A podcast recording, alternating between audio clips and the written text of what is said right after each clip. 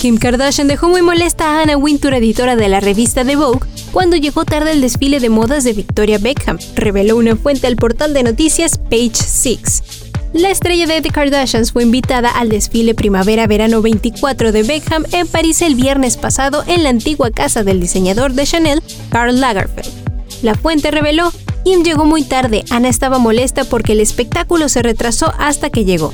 Ana se fue antes de que Victoria caminara frente a los invitados después de mostrar la colección porque llegó tarde a otros espectáculos. De acuerdo con Lisa Armstrong, editora de modas de UK Telegraph, la estrategia de las Kardashian en los desfiles de moda es hacer que todos esperen al menos 50 minutos antes de hacer su entrada triunfal.